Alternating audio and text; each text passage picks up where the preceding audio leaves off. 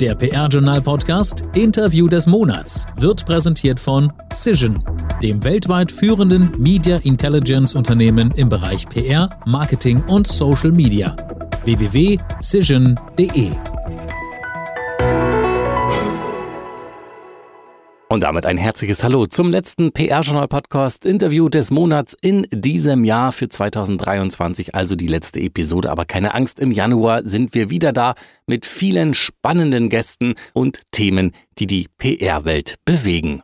Zu Gast beim Chefredakteur des PR-Journals Thomas Dillmann ist der Professor Felix Kreber und die beiden unterhalten sich unter anderem um das Thema Geschichtskommunikation und ganz konkret, wie vielschichtig das Thema ist und welche Relevanz es auch für die Unternehmenskommunikation und die historische Berufsfeldforschung hat. Thomas Dillmann und Professor Felix Kreber, ihr seid dran.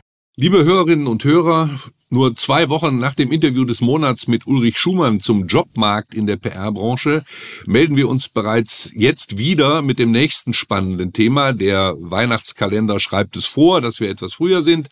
Heute geht es um History Comms, also um Geschichtskommunikation.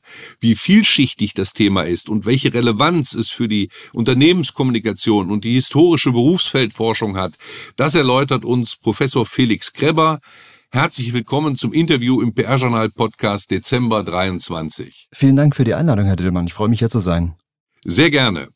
Professor Kreber ist heute unser Gast, weil er vor gut zwei Jahren gemeinsam mit Professor Günther Bentele das Center for History and Corporate Communications gegründet hat und daran arbeitet, das Thema History Coms weiter zu erschließen. Er ist Leipziger Alumnus und aktuell Professor an der Hochschule Pforzheim, an der Business School dort. Herr Kreber, was reizt Sie an dem Thema History Coms? Das Thema ist unglaublich facettenreich und unglaublich spannend, je tiefer ich jetzt in den letzten drei Jahren in das Thema eingetaucht bin. Und es ist auch intellektuell anspruchsvoll und es ist vor allen Dingen noch ein Thema, wo bisher es total wenig Forschung aus kommunikationswissenschaftlicher Perspektive zu gibt. Und das äh, bietet ganz, ganz viele Ansatzpunkte und über ein paar werden wir wahrscheinlich ja heute auch sprechen.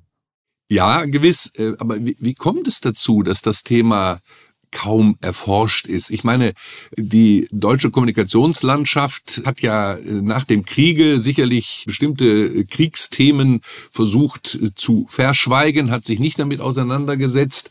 Aber ich denke, in den späteren Jahren hätte es doch bereits dazu kommen können, sich intensiver mit dem Thema zu beschäftigen. Warum war das nicht der Fall? Also es gibt aus der Marketing-Kommunikationsforschung eine ganze Reihe von äh, Forschung zu dem Thema aber eben aus kommunikationswissenschaftlicher Perspektive wenig. Man hat sich die Seite der HistorikerInnen, die haben sich natürlich damit beschäftigt, haben NS-Aufarbeitung gemacht und so weiter. Also da gibt es umfassend viel Forschung, aber zu diesem Aspekt, wie eben der kommunikative Umgang mit der Unternehmensgeschichte ist, da gibt es äh, erstaunlich wenig. Und man stößt dann immer auch auf so einen blinden Fleck oder so eine Art Missverständnis, was es gibt, gerade wenn man aus so einer Marketing-Kommunikationsperspektive oder wenn man mit Menschen spricht, die aus so einer Marketing-Kommunikationsperspektive auf das Thema gucken. Es ist bei ganz vielen auch in der Praxis das Missverständnis, ich beschäftige mich gar nicht mit diesen negativen Themen, dann wirkt sich das auch nicht negativ auf mein Image aus. Und das ist natürlich der große Trugschluss, weil wir auch in der bevölkerungsrepräsentativen Umfrage erheben konnten, dass es eine große Zustimmung in der Bevölkerung dafür gibt, die sagt, Unternehmen sollen sich mit diesen kritischen Aspekten der Vergangenheit auseinandersetzen und auch darüber öffentlich kommunizieren. Haben wir Zustimmungswerte eben bei beiden Fragen von zwei Dritteln der Befragten erreicht.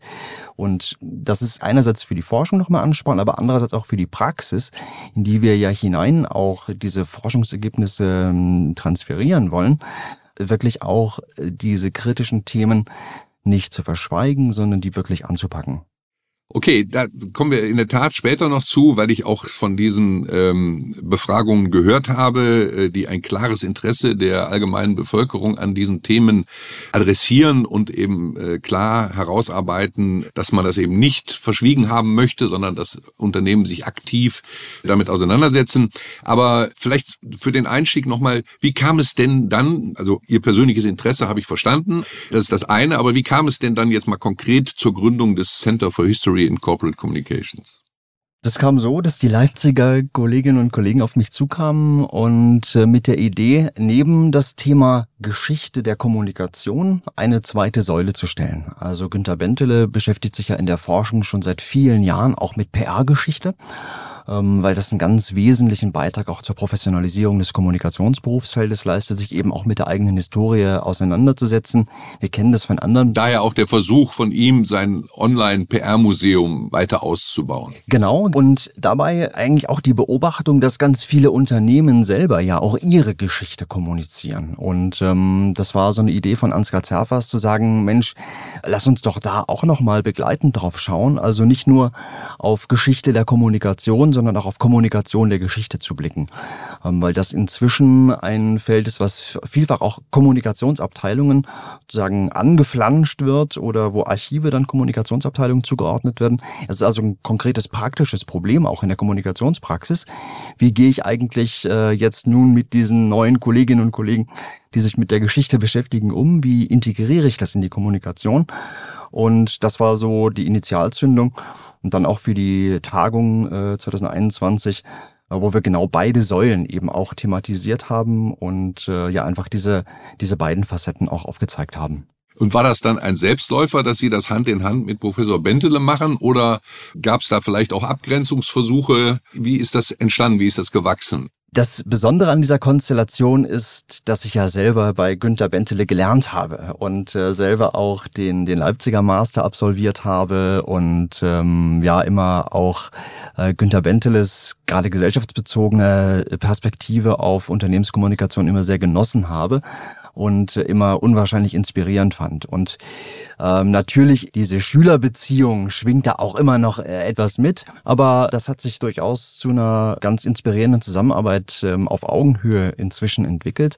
Immer wieder auch das kritische Reflektieren, der kritische Diskurs unter zwei Wissenschaftlern, was große Freude macht. Aber es ist also so aufgeteilt, dass Günter Bentele sich weiterhin um Geschichte der PR kümmert und ich mich schwerpunktmäßig um Kommunikation der Geschichte kümmere.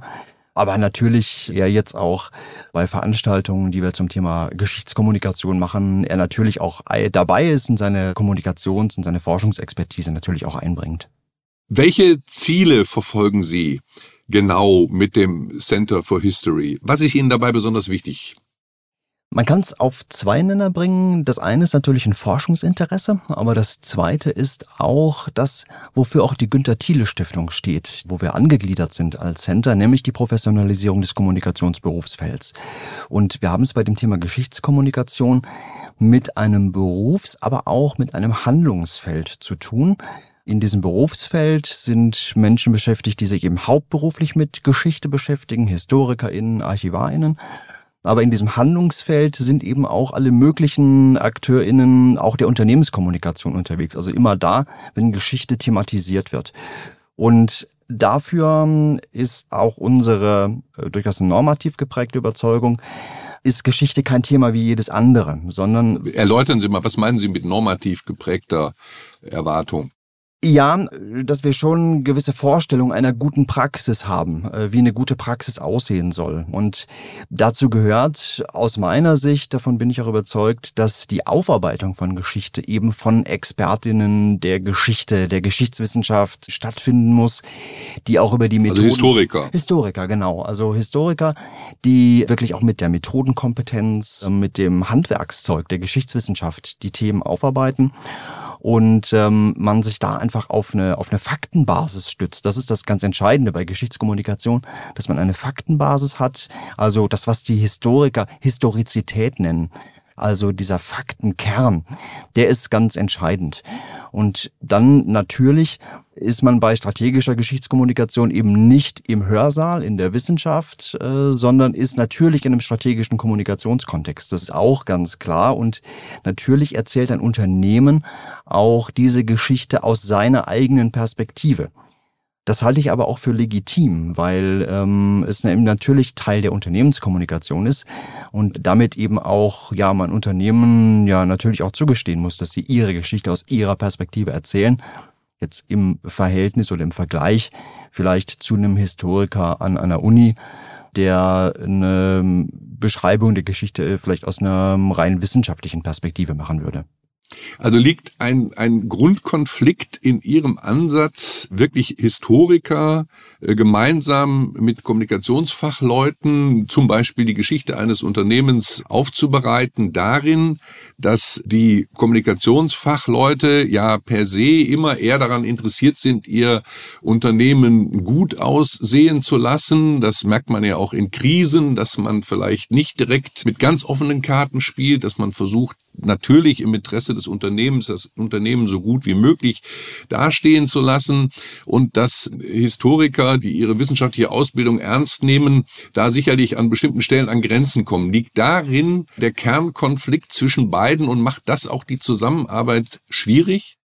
Das ist auf jeden Fall ein, ein Kernkonflikt, der da drin steckt, wo man ganz schnell eben in kommunikationsethische, auch in berufsethische Fragen hineinkommt. Also wir haben es in der Forschung eben auch untersucht, in äh, Experteninterviews, in Leitfadengesprächen wo wir eben mit HistorikerInnen und KommunikatorInnen auch gesprochen haben. Wir haben die gefragt, was ist denn eigentlich das Strategische an der Geschichtskommunikation? Und das ist natürlich so, dass Geschichtskommunikation wie aber Geschichtswissenschaft im Allgemeinen auch selektiv ist. Also es werden natürlich immer aus einer ganz bestimmten Perspektive selektiv auf historische Ereignisse zurückgegriffen. Das ist auch so, weil sich die Interpretation von historischen äh, Ereignissen und Fakten ja auch über die Zeit hinüber unterschiedlich ist. Also eine Geschichte der Bundesrepublik ist wahrscheinlich vor 20 Jahren oder mit Sicherheit ganz anders erzählt worden, als wenn man sie heute aus Historikersicht äh, erzählt. Und so ist es mit der Unternehmensgeschichte auch. Wir haben das analysiert anhand ähm, von einem, von einem großen Chemieunternehmen einem sehr alten. Sagen Sie doch den Namen dazu, dann ist es leichter. Ganz konkret kann man es machen, weil es ja alles öffentlich auch zugänglich ist, die BASF. Und wir haben dann mal analysiert, äh, wie eigentlich diese Geschichtsdarstellung ist. Und ähm, natürlich äh, ist ja das, was passiert ist, immer das Gleiche, aber man greift immer anders selektiv natürlich auf die Geschichte zurück. Also beispielsweise das Thema Nachhaltigkeit spielt ja heute eine ganz große Rolle.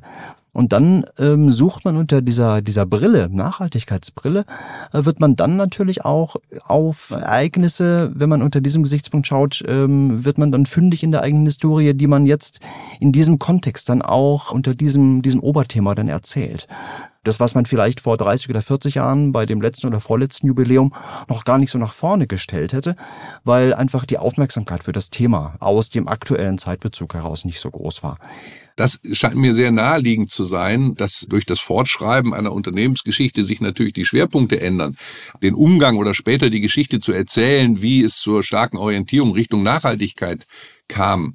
Das finde ich ja noch relativ leicht sozusagen zu erforschen und da wird es ja nicht so konträre Auffassungen zwischen Historikern und Unternehmenskommunikationsfachleuten geben. Aber der neuralgische Punkt ist ja gerade bei BASF die NS-Vergangenheit und im Grunde, soweit ich das jetzt mitgekriegt habe, auch auf der Tagung in Frankfurt, äh, der Nichtumgang damit, das Nicht-Kommunizieren darüber, das Verschweigen.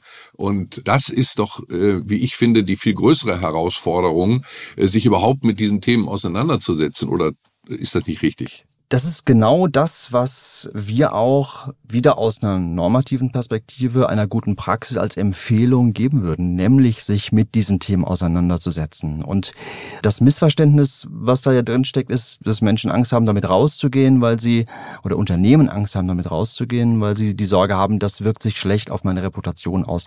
Ich bin der Überzeugung, das Gegenteil ist der Fall. Wenn Unternehmen äh, Dinge verschweigen, das sieht man ja manchmal auch bei Unternehmen, wo dann der Zeitstrahl an den neuralgischen Punkten auf einmal sehr blank ist. Genau da werden die Menschen nachfragen. Und auch das können wir empirisch belegen. Wir haben ein schönes Interview gehabt, da ging es um das Thema Arbeitgeberattraktivität. Und da sagte ein Befragter, Je enger meine Beziehung zu dem Unternehmen äh, wird, desto wichtiger ist mir auch, geht es eigentlich verantwortungsvoll mit seiner Geschichte um. Also er hat, der hat dann ganz konkret gesagt, also wenn ich da jetzt mal eine Zahnpasta kaufe, dann werde ich mich jetzt nicht vorher groß mit der Unternehmensgeschichte beschäftigen. Aber wenn ich mich da bewerbe, dann will ich wissen, geht das Unternehmen verantwortungsvoll mit der Unternehmensgeschichte um, weil das ja auch einen Rückschluss darauf zulässt, wie geht es denn mit anderen kritischen Themen eigentlich verantwortungsvoll um. Ähm, also dieser, dieser Transfer steckt da ja auch drin. Und insofern ist es einfach ja deutlich zu kurz gesprungen, wenn man eben sagt, das drücken wir jetzt weg, das Thema, beschäftigen wir uns nicht mit. Ganz im Gegenteil. Viele Unternehmen, die es eigentlich vorbildlich machen, laden eben dann die Historiker ein, das Thema umfassend aufzubereiten und legen dann große Studie vor. Ich glaube, das, was dann der zweite Schritt ist, der auch zu einem verantwortungsvollen Umgang gehört, ist dann eben die Vermittlung an die verschiedenen Bezugsgruppen. Und da gibt es tolle Beispiele, auch großer Automobilzulieferer macht das so, dass er eben mit äh, seinen Azubis in eine KZ-Gedenkstätte fährt und dieses Thema auch, auch wirklich aktiv thematisiert und ähm, das auch ja zu politischer Bildungsarbeit dann nutzt und letztendlich ja zu, zu Demokratiearbeit nutzt. Und das halte ich für ein sehr positives Beispiel, äh, wie man eben dieser Verantwortung, die man als Unternehmen auch gesellschaftlich hat, wie man der gerecht werden kann. Klar, das ist aber natürlich nicht mit einem einmaligen Besuch getan. Das, das muss ein solches Programm äh, muss natürlich äh, kontinuierlich angelegt sein. Und da ist es ja nicht mit einem Besuch in einer KZ-Gedenkstätte getan, denn da komme ich nochmal zurück jetzt auf die History Matters Tagung 2022 in Frankfurt, wo äh, Jensen Daney aus den USA zugeschaltet war und sie hat eben äh, dann auch nochmal äh, darauf hingewiesen, auf Ergebnisse einer Untersuchung, wo sie eben sagt, dass 68 Prozent, fast 69 Prozent äh, der Bevölkerung erwartet, dass Unternehmen Verantwortung für ihre Geschichte übernehmen und ebenfalls über 68 Prozent der Bevölkerung erwartet auch, dass Unternehmen dazu öffentlich kommunizieren. Wie gesagt, da ist mehr erforderlich. Ja, absolut. Und äh, viele Unternehmen haben das ja auch als festes Thema in ihre Regelkommunikation integriert und machen das eben nicht nur einmal, sondern in regelmäßigen, beispielsweise im Onboarding, dass sie auch zu ihrem Onboarding einen, einen Baustein haben, wo es eben um das Thema Unternehmensgeschichte geht, in all ihren Facetten. Und das ist ähm, sicherlich ein guter Weg, sich mit dem Thema auch verantwortungsvoll auseinanderzusetzen ja hier eben nicht auf irgendeinen der Aspekte zu verengen oder etwas, äh, etwas auszublenden. Bei den Zielen, die Sie ja selber für Century for History and, and, Corporate Communications benannt haben, sagen Sie ja, dass Sie durch äh, die Forschung Impulse an die Praxis geben wollen, eben wie verantwortungsvolle Geschichtskommunikation aussehen kann und äh, welche äh, Qualitäts Standards da dann zu definieren sind. Sie haben das auch zusammengefasst in einem Zielehaus, Zielehaus Geschichtskommunikation. Wenn man diese Ziele eben befolgt, dann soll eben auch die History Communication einen Wertschöpfungsbeitrag sichtbar machen. Jetzt ist das vielleicht auf der Tonspur nicht so einfach, ein Zielehaus jetzt zu erklären, aber vielleicht sagen Sie trotzdem die Eckpunkte, die das beinhaltet, damit unsere Hörer das einigermaßen nachvollziehen können.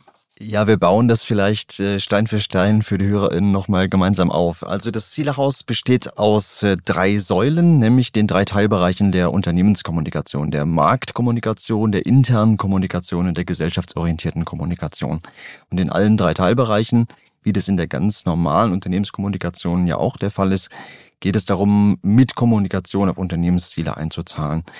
Und wenn man jetzt nun in diesen drei Themen, in diesen drei Teilbereichen Geschichte thematisiert, dann gelingt das in der Marketingkommunikation, indem man Produkte, Marken, das Unternehmen durch seine besondere Geschichte differenziert, also eine Unterscheidbarkeit schafft und damit auch eine Einzigartigkeit äh, eines spezifischen Produktes oder Unternehmens ähm, herausarbeitet. Also denkt man beispielsweise an Werthers Echte, ähm, wo ja schon diese Entstehungsgeschichte. Keine Schleichwerbung jetzt hier. Ja, ja, ich, ähm, das ist einfach so ein schönes, prägnantes, auch in der Literatur gerne zitiertes Beispiel. Aber da sieht man es auf der Verpackung oder auch bei einem bekannten Haferflockenhersteller. Auch da ist der Verweis auf der, auf der Packung drauf. Was für mich persönlich wird's auch, weil es eben nicht, nicht so ganz eindimensional ist, bei der internen Kommunikation dann nochmal spannend. Das ist der zweite Baustein jetzt. Das ist die zweite Säule, wo es darum geht, Identität zu stiften, Mitarbeitende zu motivieren, indem man beispielsweise auf schon, schon früh engagierte Frauen im Unternehmen hinweist, die Pionierleistungen gebracht haben, die eine Orientierung äh, geben können oder auf die Unternehmensgründer rekurriert, die damals schon mit einem ganz besonderen Innovationsgeist unterwegs waren, mit einem Mut, mit einem Unternehmergeist. Das sind so Möglichkeiten, wie man eben auch hier eine ganz spezifische Identität für ein Unternehmen stiften kann. Also bei der internen Kommunikation, da lässt sich mit der Unternehmensgeschichte Identität stiften. Sozusagen, wir kennen es ja auch von der, von der Identität eines, eines Menschen. Dazu gehört ganz natürlich eben die Herkunft dieser Aspekte und die sind natürlich in der Unternehmensgeschichte eingeschrieben. Und mit besonderen Persönlichkeiten aus der Unternehmensgeschichte, die lassen sich als, als Leitbilder eben auch darstellen, wenn man den Innovationsgeist von den Unternehmensgründern beschreibt, äh, die Herausforderungen, vor denen die damals standen, kann das ein, ein spannendes Leitbild sein, auch in, vielleicht in schwierigen Zeiten zu sehen, die haben schon damals auch ganz große Herausforderungen in der Geschichte gestemmt. Und die dritte und letzte Säule ist die, wo es um das Thema Verantwortung geht, wo sich Unternehmen auch damit auseinandergesetzt sehen, dass NGOs berechtigterweise auch kritisch nachfragen oder auch in der Nachbarschaft. Ähm, es gibt Beispiele von Unternehmen, wo dann Menschen, die sich so als Heimatforscher hobbymäßig mit der Lokalgeschichte auseinandersetzen, die dann auf einmal Quellen finden über ein Unternehmen zum Thema NS-Zwangsarbeit beispielsweise und das dann öffentlich thematisiert wird. Auch da ist es einfach wichtig, dass Unternehmen hier selber sich über ihre Geschichte die Geschichte aufarbeiten lassen, um auch hier bei solchen kritischen Anfragen auch sprechfähig zu sein. Also wir haben das ja vorhin schon als neuralgischen Punkt herausgearbeitet, die Zusammenarbeit der Historiker mit den Fachleuten aus der Unternehmenskommunikation. Deswegen haben Sie ja jetzt äh, vor zwei Wochen äh, diese Tagung in Hamburg gehabt, dieses Roundtable, wo Sie ja sich über Qualitätskriterien verständigt haben, die da zu beachten sind. Welche waren das denn dann noch im Besonderen? Also gemeinsamer Nenner der HistorikerInnen und der KommunikationsexpertInnen war, dass es eben diesen Faktenkern braucht, diese Historizität, dass man eben auf Basis abgesicherter Informationen und abgesicherter Fakten kommunizieren muss. Gerade auch in diesen Zeiten, wo wir ja so Themen wie Fake News und so weiter ganz viel ja erleben das ist eben wichtig, dass auch hier das Unternehmen eine seriöse Quelle für historisch abgesicherte Informationen ist dass also sozusagen so eine, eine gemeinsame Arbeitsgrundlage ist. Also dass nicht KommunikatorInnen alleine loslaufen und so nach Gutsherrenart sich mal hier und da Dinge aus der Geschichte rauspicken und die selber irgendwie interpretieren, sondern dass man sich auf die methodisch abgesicherte Interpretation durch äh, ja die GeschichtsexpertInnen einfach stützt durch die HistorikerInnen. Das war so ein, ein Kernkriterium. Das ist eine gemeinsame Arbeitsbasis, auf der man dann losgehen kann, was sich dann auf Aspekte wie, wie Qualifikationsprofile auswirkt, also wie auch interdisziplinäre Teams, also dass man auch in der Zusammenarbeit sicherstellt, dass man einfach im Prozess diese Expertise auch einbezieht in die Kommunikationsarbeit. Täuscht das oder ist das eigentlich, so wie Sie es schildern, nur ein Thema für die ganz großen Unternehmen, die die entsprechenden Kapazitäten haben, wo der kleine Mittelständler, der ja durchaus äh, eine sehr bewegte Historie hat und eine Geschichte hat, da gar nicht die Möglichkeiten hat, das so für sich herzuleiten und aufzubereiten, um das auch entsprechend darstellen zu können?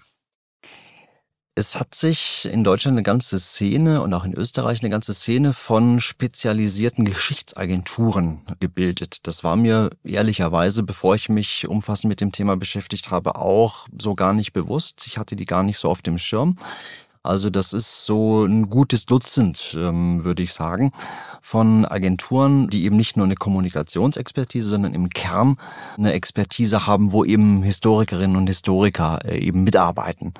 Häufig ist der Ausgangspunkt ein Unternehmensjubiläum, gerade auch für die Mittelständler, dann eben losgehen und sich damit beschäftigen, die Unternehmensgeschichte sauber historisch ähm, aufzuarbeiten und da dann auch ein Produkt wie eine Festschrift dabei rauskommt oder eine Ausstellung.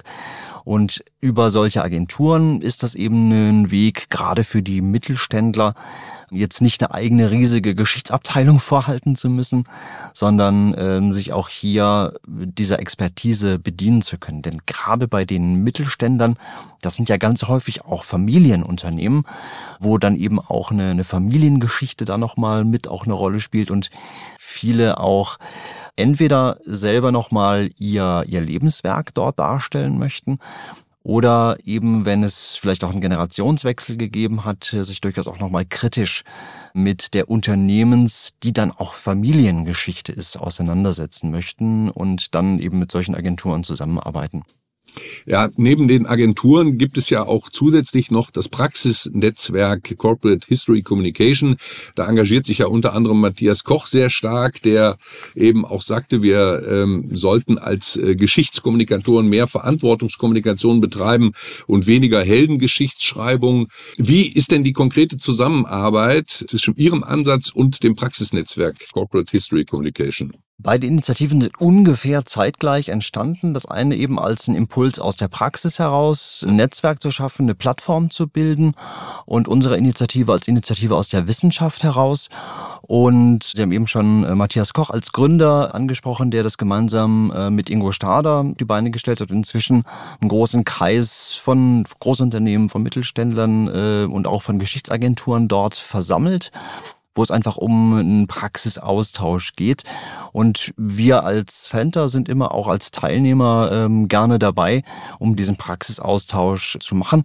Und wir haben gemeinsam mit dem Netzwerk eben auch die letzten Roundtables organisiert, die letzte History Coms Conference, um genau diese Schnittstelle, dieses Scharnier zu schaffen, weil wir eben nicht Forschung im Elfenbeinturm machen wollen, sondern Forschung machen wollen, die dann auch einen Impact für die Praxis hat ganz auch den Zielen der Günter Thiele Stiftung, die sich im Professionalisierung des Kommunikationsberufsfeldes auf die Fahnen geschrieben hat, darauf auch einzuzahlen, äh, um einfach auch hier dieses kommunikative Handlungsfeld, dieses Handlungsfeld in der Unternehmenskommunikation, nämlich strategische Geschichtskommunikation, auch da bei seinem Prozess der Professionalisierung zu unterstützen. Ja, Professor Kreber, wir haben äh, die Zeit so gut wie rum. Deswegen äh, möchte ich als Schlussfrage an Sie richten, was wir jetzt als nächstes von Ihnen erwarten können. Auf Ihr Buch haben Sie schon hingewiesen. Der Teil ist abgedeckt. Was dürfen wir vom Center for History Communications jetzt im nächsten Jahr ganz konkret erwarten? Wir haben jetzt schon über Qualitätskriterien gesprochen. Diesen Roundtable hatten wir. Wir werden äh, jetzt im nächsten Jahr gemeinsam mit dem Zentrum für zeithistorische Forschung in Potsdam ein Projekt machen, wo wir uns explizit mit ethischen Fragestellungen beschäftigen. Auch hier mit äh, Studierenden aus unserem Masterstudiengang Corporate Communication Management an der Business School hier in Pforzheim und den Studierenden aus dem Public History Masterstudiengang an der FU in Berlin werden wir uns damit auseinandersetzen. Herr Professor Kreber, vielen Dank. Ich danke Ihnen äh, für dieses Interview. Wir haben eine Tour de Raison gemacht durch das Thema. Sie haben erklärt, wie die Anfänge waren und wie der aktuelle Status ist und wohin die Reise möglicherweise gehen wird. Wir von Seiten des PR-Journals werden das weiter beobachten und sicherlich auch mit Ihnen noch das ein oder andere Mal darüber sprechen. Vielen Dank für dieses Interview und viel Erfolg für Ihre Arbeit. Vielen Dank für die Einladung und die Möglichkeit, hier das Thema nochmal zu vertiefen. Vielen Dank für das Interesse. Dankeschön. Und dann darf ich auch an dieser Stelle vielen lieben Dank sagen fürs Zuhören in 2023. Mein Name ist Gerrit Zienicke und ich wünsche euch allen ein zauberhaftes Weihnachtsfest und vor allen Dingen einen guten und gesunden Rutsch ins neue Jahr. Der PR-Journal-Podcast Interview des Monats wurde präsentiert von Cision, dem weltweit führenden Media Intelligence Unternehmen im Bereich PR, Marketing und Social Media. www.cision.de